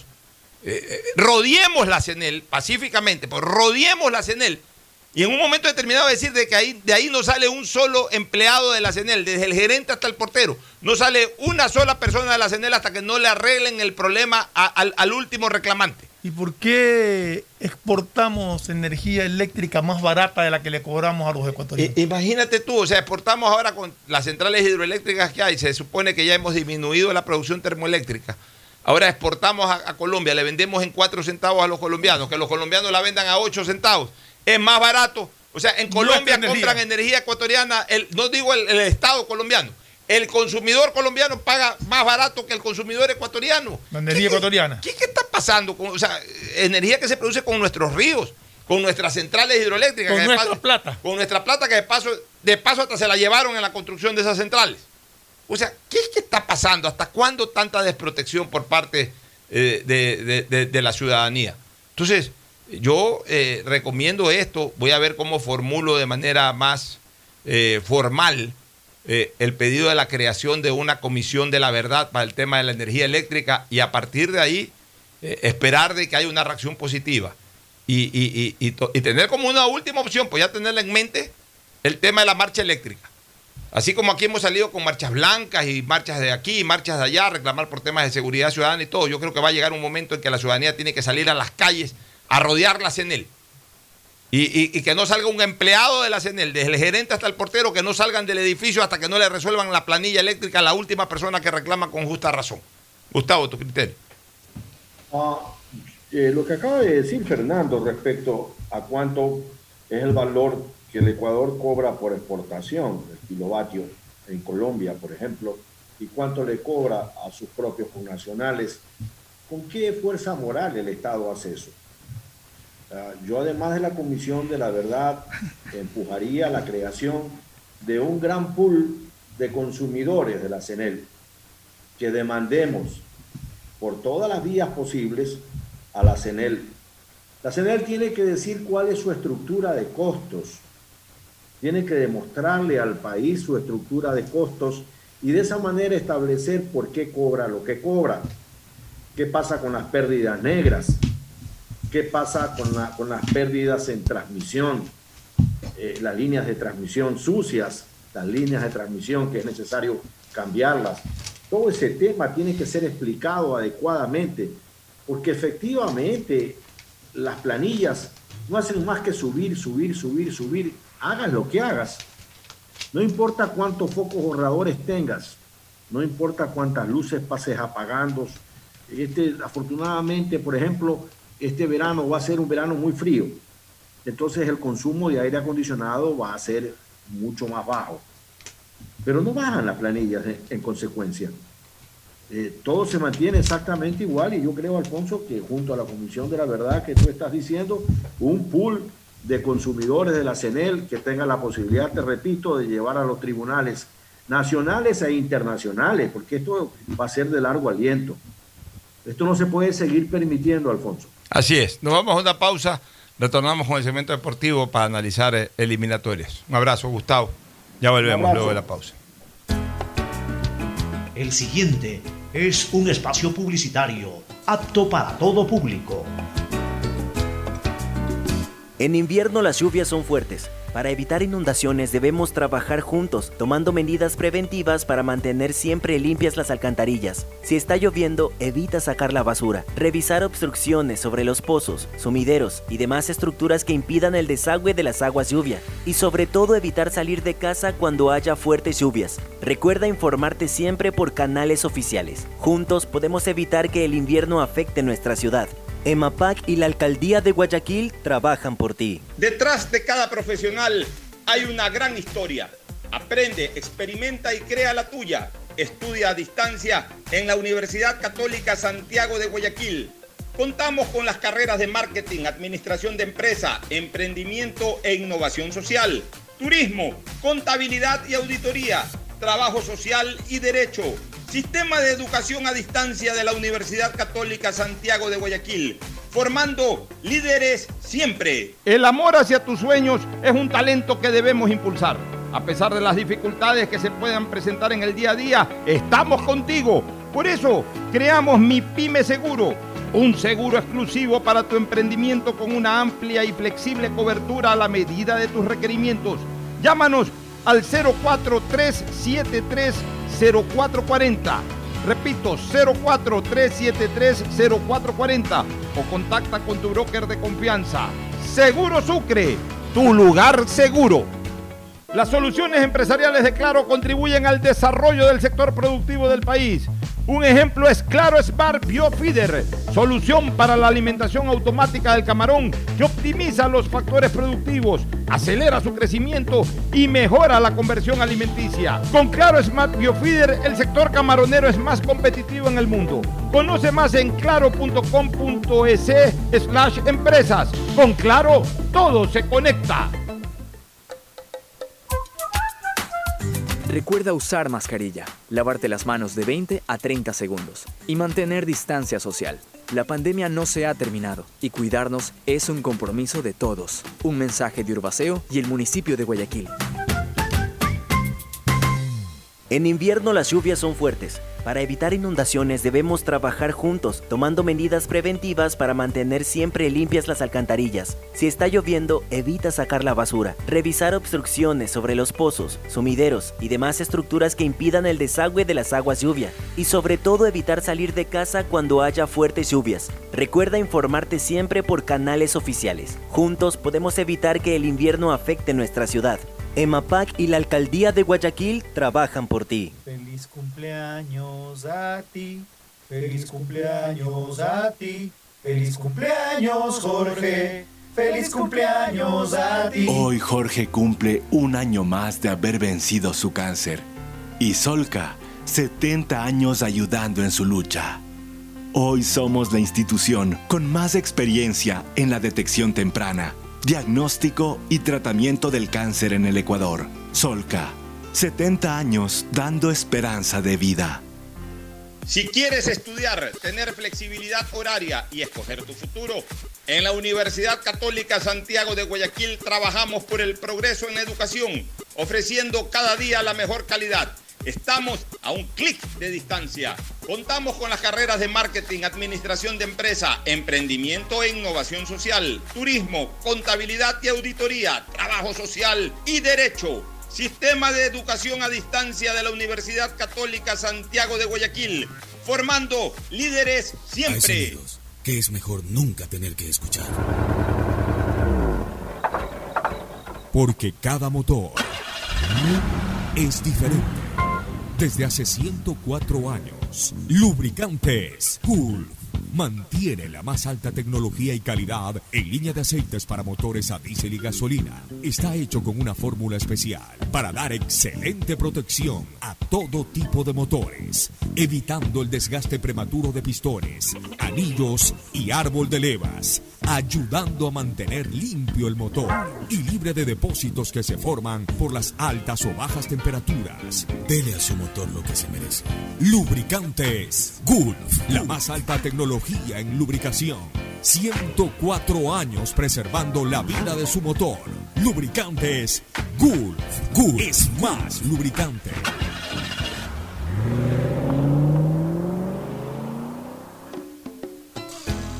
Fin del espacio publicitario. Usted está escuchando un programa de opinión, categoría O, apto para todo público. En la hora del pocho, presentamos Deportes, Deportes. Muy bien, ya estamos en el segmento deportivo. Vamos a hablar de eliminatorias, pero hoy que es 7 de junio, hoy se cumplen 51 años, 51 años del partido en el Mundial de México 70 entre Brasil e Inglaterra, que dicho sea de paso, eh, terminó siendo el choque entre las dos selecciones que dominaron eh, la, la década anterior, porque Brasil fue campeón 58 y 62, Inglaterra 66. 66, o sea, Brasil era- 70 era- nuevamente. y, y Brasil 70. O sea, eh, fue el duelo de los que eh, durante ese tiempo manejaron, eh, eh, ganaron el, el- el título mundial de fútbol. ¿no? Partido que para esa época debe haber sido realmente... El único título ahí medio discutido fue el de Inglaterra. Claro. Pero debe haber, debe haber sido un partido de enorme expectativa. Pero ¿por qué traigo a colación esto? Porque ahí se produce la jugada perfecta del fútbol. Y una jugada perfecta tiene que terminar en que la pelota no debe de entrar, porque en la jugada perfecta también tiene que haber perfección del arquero. O sea, porque una cosa es el gol perfecto, otra cosa es la jugada perfecta. En la jugada perfecta tiene que ser perfecto todo, tanto de los que atacan Como el que defiende. como el que defiende. Y obviamente al ser perfecto todo, no hay gol. Ya. ¿Por qué digo que es la jugada perfecta del fútbol? Porque se producen cuatro acciones que son absolutamente perfectas, 10 sobre 10. Primero, el pase en profundidad de Carlos Alberto, el marcador de punta, un pase extraordinario, perfecto, a Jairzinho. Segundo, el desborde de Jairzinho, que no era puntero derecho, como ni- Y, y ojo, ah, que no es que es falla del defensa, es el pase tan el bien pase fue metido. perfecto. Eh, Jairzinho, que no era puntero, que era centro delantero, o era 10, como era Pelé, centro delantero o 10, como era Tostado, como Rivelino era, era 10, Aunque no en era. el Mundial jugó tirado a la derecha. Ya, eh, Jairzinho jugó de puntero derecho y Rivelino de puntero izquierdo. Pero Exacto. ninguno de los dos era puntero, puntero. Sin embargo, hace la jugada correcta de un puntero Jairzinho. Gana por velocidad, termina de desbordar y sobre la raya de fondo pone el centro perfecto. La pelota llega por donde andaba Pelé. Pelé pega el salto y hace el cabezazo perfecto, cabezazo fuerte, angulado hacia abajo, o sea, imposible de detener. Y ahí se produce una reacción perfecta de Gordon Vance, el arquero de Inglaterra, para bloquear de manera perfecta el remate, el remate de cabeza de, de Pelé. Y la pelota no terminó en gol, pues es la jugada perfecta, porque nada es imperfecto ahí. Es un jugadón, que lo acabamos de ver ahorita en Sí. video, Fernando, Sí. un jugadón. Eh, bueno, eh, ¿qué opinas tú de eso para entrar ya al tema eliminatorio? No, que ¿Algún pues yo te decía justo cuando estábamos revisando que, que la reacción de, de Banks es extraordinaria porque el que alguna vez se paró en el arco sabe que cuando un jugador salta a cabecear, el arquero no tiene idea para dónde va a ir Claro. la pelota. Y fue de. No es que le cabeció de afuera del área, se la cabeció dentro Y- y del se la cabeció de manera Y Se perfecta. la cabeció perfecto abajo, pegada, tirada hacia un palo. Y la reacción de Banks realmente es extraordinaria. Es, es extraordinario, es la jugada perfecta del fútbol. O sea, yo, yo Porque he el salto visto, de Pelé también es impresionante, se eleva por eso te digo, yo no he visto una jugada tan perfecta como esa en que todo fue perfecto. Este, bueno, entremos de lleno a eliminatoria. Vámonos rapidito. El presidente Lazo acaba de salir de la casa de la selección visitando a los jugadores, se tomó fotos con el director técnico, con varios de los jugadores y con el grupal, o sea, con todo el equipo. Ojalá tenga buena espalda el presidente Lazo y mañana eso se vea, eh, se vea hecho realidad con una victoria de Ecuador sobre Perú. Pero vámonos a- a- a- al, al retro, ¿no? Al partido contra Brasil. Entremos a hablar del partido contra Brasil, de cómo quedó la panorámica de la eliminatoria con todos los resultados para luego entrar a hablar algo del partido contra Perú. Contra Brasil, como lo dije yo en este espacio que suele hacer Atalaya después de los partidos eliminatorios y que siempre me invitan, creo que hubo dos, eh, dos posiciones ahí, dos situaciones.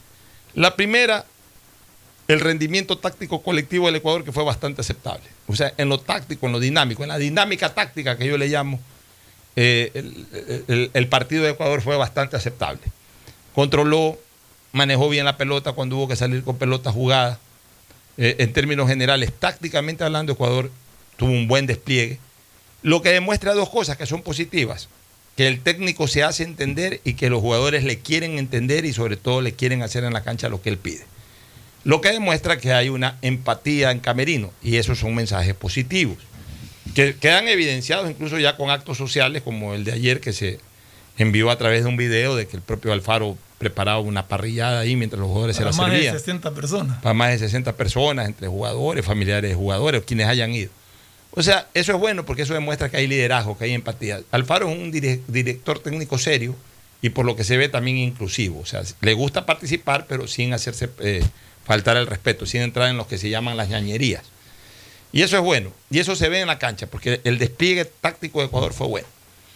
Lo que no me gustó del partido contra Brasil es el bajo nivel de ciertas individualidades que quisiéramos que rindan más de lo que están rindiendo.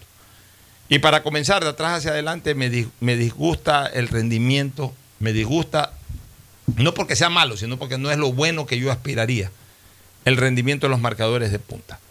Yo esperaba más de Preciado y sobre todo esperaba más de Estupiñán. Es que pueden rendir más. Porque pueden rendir más, porque ya han demostrado que pueden rendir más. Pero eh, en el caso de, de- de Preciado, yo, yo le veo eh, poca agresividad de marca a, a- a- a Preciado. O sea, es un jugador fácilmente superable, es vulnerable en el momento en que tiene que ir a marcar. No tiene, no tiene esa consistencia de marcador. Puede ser que sea un jugador rápido, puede ser que sea un jugador que tenga buena salida, que en algún momento contribuya ofensivamente, pero también yo, yo, yo siempre digo una cosa, y, y- y es lo que yo a, a ratos discrepo con la nueva generación de comentaristas, que, que ellos ven en un marcador de punta como prioridad que, que arremeta. Que salga al ataque. Que salga al ataque. No, la prioridad del defensa siempre va a ser primero defender y luego atacar. Y, y- y si yo en mi equipo tengo que tener a un buen defensor, aunque proyecte poco ofensivamente, pues primero elijo al buen defensor, porque esa es la función principal. Es como la del centro delantero. La, primer- la primera función del centro delantero es hacer los goles y después ayudar a marcar. En, la medida en que haga las dos cosas, pero prioritariamente su principal función, que es la de hacer los goles, estoy contento. Igual acá. Lo ideal es tener el marcador de punta ida y vuelta, pero ese marcador ida y vuelta, cuando le toca estar de vuelta, es decir, marcando, tiene que cumplir bien su función de marcador de punta, o sea, de marcar, de, de no permitir eh, el filtro por ese lado de, de los ataques del equipo rival. Y me parece que Preciado- por el lado de Preciado hicieron maravillas los brasileños, y no porque jugaron maravillosamente, sino porque el jugador en sí no es un jugador muy sólido para la marca. Y por el otro lado, Estupiñán en todos los partidos de las eliminatorias me ha dejado sin sabor. No ha sido el jugador que, que esperábamos ver de acuerdo a sus progresos en el fútbol español. Incluso sabemos que en el fútbol español ha rezagado un poco su protagonismo.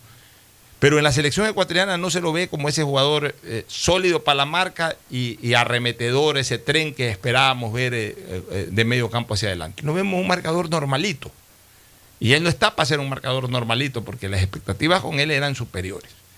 En el medio campo, los tres jugadores que básicamente concentraron su función medular, Méndez, Grueso y, y Alan Franco, cumplieron con una buena dinámica táctica y hasta ahí no más. Pero, pero ya con la pelota en los pies no, fueron jamás desequilibrantes. Arriba, Ayrton Preciado, un jugador que pisa bien la pelota, que maneja bien su, su circuito de juego, pero tampoco lo vimos o no lo hemos visto con ese desequilibrio, desequilibrio que nos mostraba en MLE cuando pisaba mucho el área, cuando era un torbellino, cuando era un jugador terriblemente peligroso. A Ender Valencia lo vimos eh, falto de abastecimiento, por supuesto, y Ángel Mena no estuvo tampoco en la mejor de sus noches. Pero, pero eh, me preocupó eso del partido contra Brasil, de que yo esperaba, eh, eh, en lo táctico quedé contento, pues yo esperaba un poquito más de rendimiento individual de muchos de sus jugadores, y creo que eso fue lo que conspiró para no hacerle un mejor partido a Brasil. Mira, Pocho, lo que pasa es que lo táctico muchas veces te limita al jugador. Y yo creo que la disposición táctica que puso Alfaro fue de controlar el medio campo, lo que impedía que jugadores acostumbrados al desborde como, como Ayrton Preciado, como Ángel Mena, pasen. Yo nunca los vi pasar con, con- con la Con velocidad, con la, con la dinámica que ellos tienen, con las convicciones que tenían que irse al ataque, sino que siempre estuvieron tratando de controlar el balón y de manejarlo en el medio. Ecuador tácticamente se le plantó bien a Brasil y más allá de, de ese minuto fatal en que Arriaga comete un error y también con la complicidad de Domínguez para mi criterio que tenía que haber cubierto su palo, se la meten en el palo de la pelota. Creo que algo de responsabilidad tuvo ahí también. Eh, También fue un tiro a quemarropa. Sí, pero un arquero ah, tenía, tenía para haber reaccionado. En todo caso, no es que le echo la culpa total a Domínguez, ni mucho menos, pero sí creo que pudo ser un poquito más. Si no hubiera sido por eso, te decía, Ecuador hubiera manejado quizás de otra manera el- lo que faltaba del tiempo. Sí, porque el gol fue ya pasando la hora de Pues sí, con los 60 minutos más o menos. Y, y de ahí lo que yo sí creo es que fue un pésimo arbitraje. Y no lo hablo por la repetición del penal que está ahí en una discusión de que si fue, si, si lo repitió, lo repitió y punto. Lo hablo por jugadas puntuales. Un pisotón a Ángel Mena a los 15 minutos o 20 minutos del primer tiempo, que era hasta para, me atrevo a decir que hasta para roja. Y que el VAR no sea capaz de decirle al árbitro, oye, mírate esa jugada. Porque ni siquiera amarilla le sacó. Y que hay un VAR y que no le digan al árbitro, mira esa jugada. El patadón de Fred que debió haber sido expulsado. Porque ya tenía amarilla de paso. Y hacen el cambio, lo sacan y no pasa nada. Ahora, también. Entonces, a Ángelo Preciado, por una jugada menos grave que el pisotón a Mena, le sacó amarilla. Ahora, también tenemos que decir una cosa. Y, Mal arbitra- perdone, para terminar. Y, por último, Ener Valencia en una jugada que corretea, se resbala, lógicamente golpea al contrario, y le saca la amarilla y lo deja sin, se lo deja sin un cuando no jugador hay ni- contra Perú. Cuando no hay ninguna intención. No hay ninguna intención, se resbaló y se nota claramente digo, que se el- resbaló. El, el árbitro flojo, pésimo, yo diría. El VAR también, pero también tenemos que ser sinceros en una cosa. Nosotros los ecuatorianos hemos reclamado muchas veces malas actuaciones arbitrales que han conspirado contra el resultado. Ahora no es que conspiró contra No, el no, no compitió contra el resultado, Eso- no, no. eso Estoy es- hablando, pues estoy hablando de cosas Ahora, puntuales. en el Por tema eso de- no incluye ni lo del penal, Ya, estoy hablando de cosas en- en- puntuales. En, el tema del penal yo sí quiero decir algo. En el tema del, en el tema del penal puede ser que sí, que porque a veces también nos Bueno, ponemos más en el que penal el Papa. podemos decir que fue exagerado, pero no fue ilegal. Había adelantado el pie. Ya, por eso yo digo que desde el punto de vista estrictamente reglamentario eh, tenía que repetirse el penal. Ya, muy mal cobrado por Neymar. Y de paso ese estilo de cobro de penaltis como el que aplica Neymar, o sea, genera de todas maneras ansiedad. eh, eh, eh, es muy difícil quedarse parado en la, en la raya cuando tú tienes un jugador que viene haciendo un pocotón de pisotones y que no te acelera el, el cobro, sino que está ahí. Entonces obviamente también no, puedes estar impávido parado en la raya. O sea, algún movimiento tienes que hacer también como arquero. Pero indistintamente aquello, bueno, ok, el reglamento dice eso. Perfecto, está bien. Repetido el penal y anotado el penal. Solamente como, como, como el fútbol da vueltas, igual que la pelota, es redonda, el, el- el fútbol también es redondo y la vida es redonda, siempre va a dar vueltas. Va a haber más penales. Y va a haber más penales en que arqueros de Argentina y Brasil vayan a atajarlos saliéndose pocos centímetros de la raya de sentencia. Porque es realmente imposible, escucha, es, realmente imposible que los arqueros, aunque sea un medio paso hacia adelante, no den. Pero es que no, no es que dio un paso, no es que se adelantó un metro, nueve centímetros mínimo. Por eso, eso, eso es hasta yo diría normal. Es tanto así que no es el línea el que le dice al árbitro. Es el VAR. Es el VAR, después de un ataque de Ecuador es el VAR el que Y, hace y además esa es para- otra cosa. Ese tipo de cosas demasiado eh, eh, eh, retrógradas, o sea, yo no sé hasta qué punto el, el VAR puede influenciar en eso, ¿no? Si está un línea parado viendo. Si ya, ya, ya pasó la jugada, ya aceptaron el penal. O sea, en ese momento el VAR tendría que haber dicho, ¿sabes qué? Congélame un ratito, árbitro, el partido, déjame, déjame revisar. Pero se produce una jugada después y, y un minuto y medio llaman para decir que se repita el penal. Pero indistintamente de aquello, yo quiero ver pues cuando un arquero de cuando este arquero Allinson o cuando Armani o el que tapa en la selección argentina logre bloquear o atajar un penalti saliéndose unos cuantos centímetros de la raya. Yo quiero ver si repiten el penal. Vamos a ver. O sea, yo quisiera que sí nos midan a todos con la misma vara. Ahora, yo sí te digo una cosa, eh, eh, el VAR es un desastre. Acá, Conmebol. ese gol que le anulan a Uruguay en el partido contra Paraguay, Ya van a sancionar al. al- ya lo han suspendido a todos los del Ahora, te pero- digo una cosa. Pero es imposible que, o sea, ¿cómo, cómo a alguien se le ocurre teniendo el VAR? Está bien, el línea se equivoca por el ya, pero el VAR que puede revisar la jugada y todo y que diga que hay posición adelantada, Ahora, me imagino te- que es lo que se sancionó. Claro. Ahora, qué. Te digo una cosa, los resultados en términos generales fueron positivos para Ecuador. A buena hora ese empate entre Uruguay y Paraguay. El único que no me cuadró mucho fue el triunfo de Colombia de Eh, eh, visitante. el triunfo de Colombia, sí, no, no, no me cuadró tanto tampoco porque lo levantó a Colombia, Exacto. pero hay la posibilidad de que ahora llegue a Argentina y lo vuelva, lo vuelva a, Sí, a- es el único que no me cuadró de esto. lo vuelva a, a clavar ahí eh, sobre la tierra, ¿no? Este, eso por un lado. Por otro lado, este, el- la victoria de el, el- el empate de Argentina con Chile no me gustó. Me hubiese gustado Que gane vez Argentina de una vez. Sí, que se vaya Argentina y que me vaya frenando justamente estos potenciales rivales de Ecuador. Yo diría que, que esos dos resultados fueron los que no me gustaron, por supuesto el de Ecuador tampoco. Pero nos mantenemos en tercera posición y ahora esperamos a un Perú que lo vamos a analizar luego de esta recomendación comercial. Inician este programa. Aceites y lubricantes Gulf, el aceite de mayor tecnología en el mercado. Acaricia el motor de tu vehículo para que funcione como un verdadero Fórmula 1 con aceites y lubricantes Gulf. ¿Quieres estudiar, tener flexibilidad horaria y escoger tu futuro?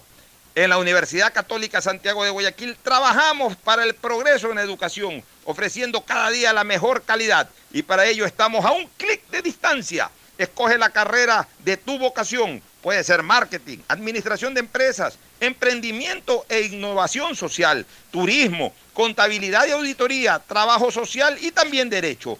Consulta en nuestra página web mayor información y esquemas de admisión. Universidad Católica Santiago de Guayaquil, formando siempre líderes. En Seguro Sucre, tu lugar seguro con sus nuevos planes Rueda Seguro, un seguro vehicular al alcance de todos. Vive Seguro, donde puedes asegurar tu patrimonio anticipándote a cualquier eventualidad. Futuro Seguro, en caso de accidentes te damos cobertura y en caso de muerte amparamos a tu familia. Seguro Agrícola cuenta con una amplia cobertura en la pérdida causada por eventos climáticos y biológicos, así como Mi Pyme Seguro, un seguro exclusivo para tu emprendimiento con una amplia y flexible cobertura a la medida de tus requerimientos. Seguro Sucre, tu lugar seguro. Contáctanos al 1-800 Sucre conmigo, 782732.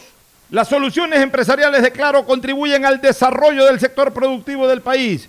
Un ejemplo es Claro Smart Biofeeder, solución para la alimentación automática del camarón que optimiza los factores productivos, acelera su crecimiento y mejora la conversión alimenticia. Con Claro Smart Biofeeder, el sector camaronero es más competitivo en el mundo. Conoce más en claro.com.es slash empresas. Con Claro, todo se conecta.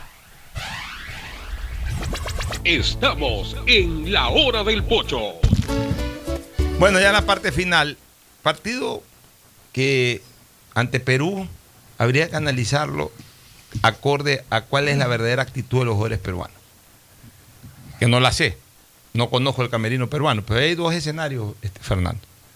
El un escenario es que haya sido una crisis de resultados lo que le venga pasando a Perú pero que ellos mantengan una empatía con el técnico Gareca, quieran el, sacar el proyecto adelante, añoren verdaderamente volver a un mundial de fútbol y estén identificados o sigan identificados con Gareca, entonces va a ser un partido dificilísimo, porque Perú va a venirse a jugar la vida, a reivindicarse de lo que ocurrió eh, el, el jueves pasado en su cancha frente a Colombia. Y va a ser un partido tremendamente complicado. Pero contrario a un Sensum, si es que la relación de Camerino está rota, si los jugadores verdaderamente ya no se identifican y no tienen ya esa empatía con Gareca y todo si esto, el nivel no les da. Ya, más allá del nivel, yo creo que si la actitud de ellos no es de, de, de entregarse totalmente a su director técnico y al proyecto, no va a ser un partido complicado. Y por el contrario, puede ser el partido que sepulte totalmente al técnico argentino. todo y, a, y a partido veces los, y a veces los jugadores conspiran para eso. No creas. Todo No partido creas. complicado. Yo creo que Perú, más allá de la situación. Por eso te digo, hay que ver cuál es la actitud del jugador peruano interna en su propio camerino con su director técnico. Por, por ahí yo veo la razón de la dificultad del partido. Si verdaderamente quieren seguir con Gareca, va a ser un partido durísimo. Y si ya no quieren seguir con Gareca, va a ser un partido mucho menos complicado de lo que nos imaginamos. No sé si la, si la actitud del Ecuador va a ser similar a esa actitud ofensiva que tuvo contra Colombia. Podemos. Ahí, ahí hay un bastante. ejemplo. Esa, esa selección, por ejemplo, no tenía ninguna empatía con Quiros. Mira lo que pasó. Sí. O sea, yo te aseguro Se que sumaron hoy, las dos cosas, yo te aseguro que hoy, jugamos con. Colombia y el partido es complicado. O sea, Ah, no, lógico. la suerte nuestra fue que nos tocó un Colombia que quería romper relaciones, hablo de la plantilla, con su entrenador. Cuidado, nos toca con Perú lo mismo, un- una selección que quiere romper ya relaciones con su entrenador. Y, y hasta como escenario propicio se da ese partido para ese fin. Puede ser lo contrario, puede ser de que a lo mejor haya sido una crisis de resultado y venga un equipo a matarse acá en la cancha y entonces ahí sí el partido va a ser enormemente difícil. Gracias por su sintonía. Este programa fue auspiciado por Aceites y Lubricantes Gulf, el aceite de mayor tecnología en el mercado. Universidad Católica Santiago de Guayaquil y su plan de educación a distancia, formando siempre líderes. Seguro Sucre, tu lugar seguro con sus nuevos planes. Rueda seguro para tu carro. Vive seguro para tu casa. Mi pyme seguro para tu emprendimiento. Seguro agrícola para tu producción en el campo. Y futuro seguro para velar por el futuro de tu familia. Claro Empresas y Claro Smart Biofeeder. Un servicio de alimentación automatizada que contribuye a la productividad y desarrollo del sector camaronero del Ecuador. Con Claro, todo se conecta.